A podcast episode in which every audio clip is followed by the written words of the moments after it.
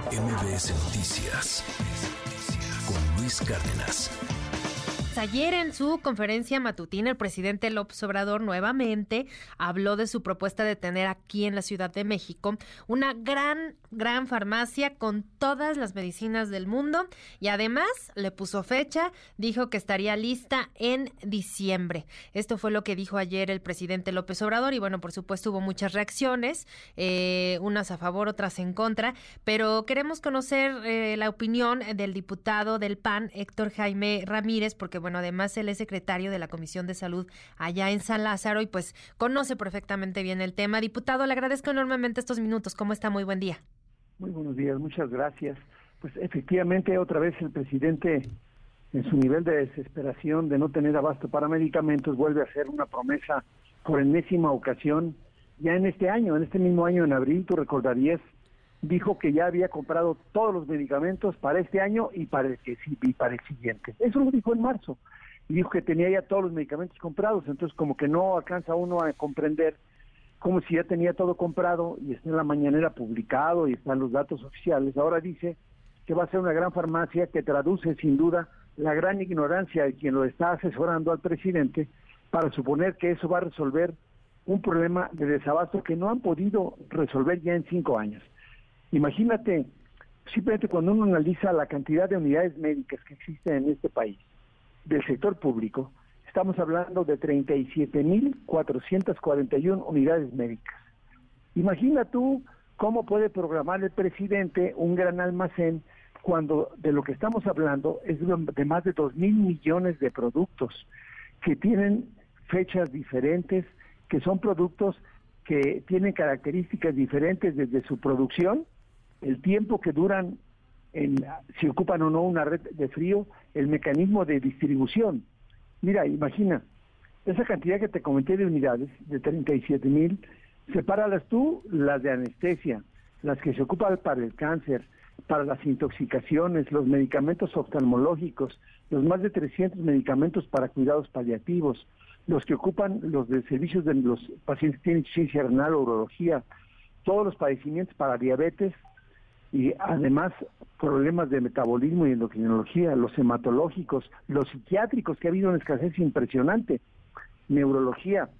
A diciembre del 2002 solamente tenía un surtimiento de los medicamentos esperados para planificación familiar, y estamos hablando de un país de 130 millones de mexicanos. Solamente el 35% le surtieron. De vacunas solamente pudo surtir el 38%. Y eso que primero habían contratado a la UNOPS, luego siempre no la UNOPS, que iba a ser Hacienda, siempre no Hacienda, y además con mentiras frecuentes, las cotidianas, donde él dice que ya acabó con la corrupción, hoy el 70% de esas compras son por asignación directa y con un sobreprecio impresionante. Hoy podemos demostrarle en cualquier que nos dé un derecho de audiencia y el presidente para demostrarle a cómo ha estado comprando los medicamentos la gente corrupta que trabaja con él. Es decir, se han comprado casi el 60% de las unidades y el precio es mayor que el adquirido cuando se compraba el 100%. ¿Qué tan viable ve esta, esta idea de centralizar, eh, digamos, pues toda la parte de la, de la distribución de, medicamentos, el, el, tenerlos.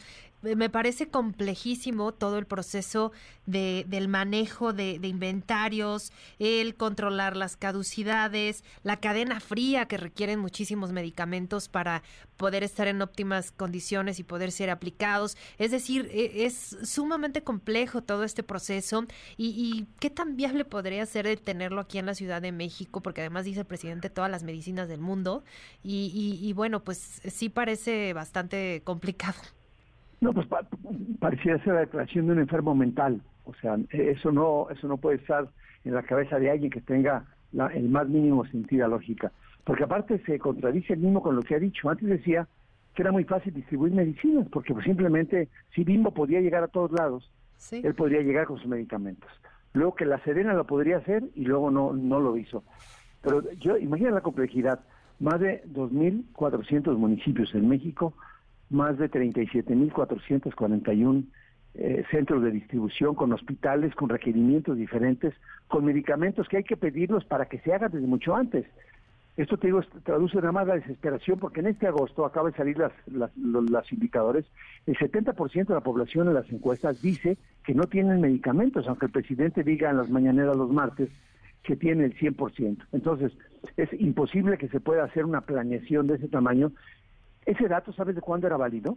Era válido en 1810. De hecho, en Guanajuato tuvimos uno, se llamaba la Lóndiga de Granaditas. Ahí se guardaba el maíz para cuando faltaba, pues ahí se distribuía. O sea, eran los centros de almacenaje del maíz, que no tenía una producción diferente, que no requeriría medicamentos diferentes.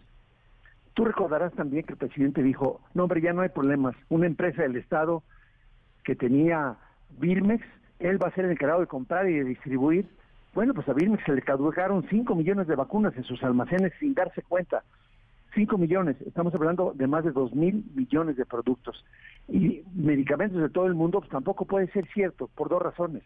Porque en México hay una ley que dice que hay un compendio nacional de insumos para la salud que se aprueba por el Consejo Nacional de Salubridad y que lo aprueba la COFEPRIS. Entonces ni siquiera hay ese número de claves de todo el mundo. Y de todas esas claves, pues es diferente. Imagínate tú cuántos medicamentos se ocupan para el dolor de cabeza, el paracetamol. Son millones millones de cajas de medicamentos. Llegan al almacén que tú quieras, es más, este, vuelven a poner el autódromo Rodríguez, le ponen techos y ahí ponen el almacén. Imagínate la cantidad de sistemas que tuvieran que tener y cuánto costaría el traslado. Sí, claro. Con la UNOPS pusieron ocho centros de distribución, fracasaron. Luego quitaron el mecanismo de distribución, fracasaron. La cantidad de medicamentos caducos, fracasaron. Entonces, este día del presidente es simplemente otra vez esa ilusión para los mexicanos ya en época electoral, el, siguiente año es electoral, y él va a decir, va a estar diciendo que ya se acabó la corrupción, que ya no hay medicamentos. Yo te puedo demostrar, cuando tú así me lo permitas, que se le han comprado a los mismos laboratorios que él dijo que eran corruptos y que por eso no se iban a comprar. Porque además, pues, está desmantelando para fines prácticos la planta nacional y está empezando a traer medicamentos de otros lugares de calidad muy dudosa pues complejo sin duda lo que lo que se ve, lo que se percibe que, que será este pues esta gran gran farmacia aquí en la Ciudad de México. Habrá que ver qué ocurre en diciembre, estaremos atentos a ver cómo cómo se pues se lleva a cabo el proceso y cómo se instala o cómo opera además este esta gran farmacia. Por lo pronto, muchísimas gracias por estos minutitos, eh, diputado Héctor Jaime Ramírez. Para servirte, hasta luego. Muy buen día. MBS Noticias con Luis Cárdenas.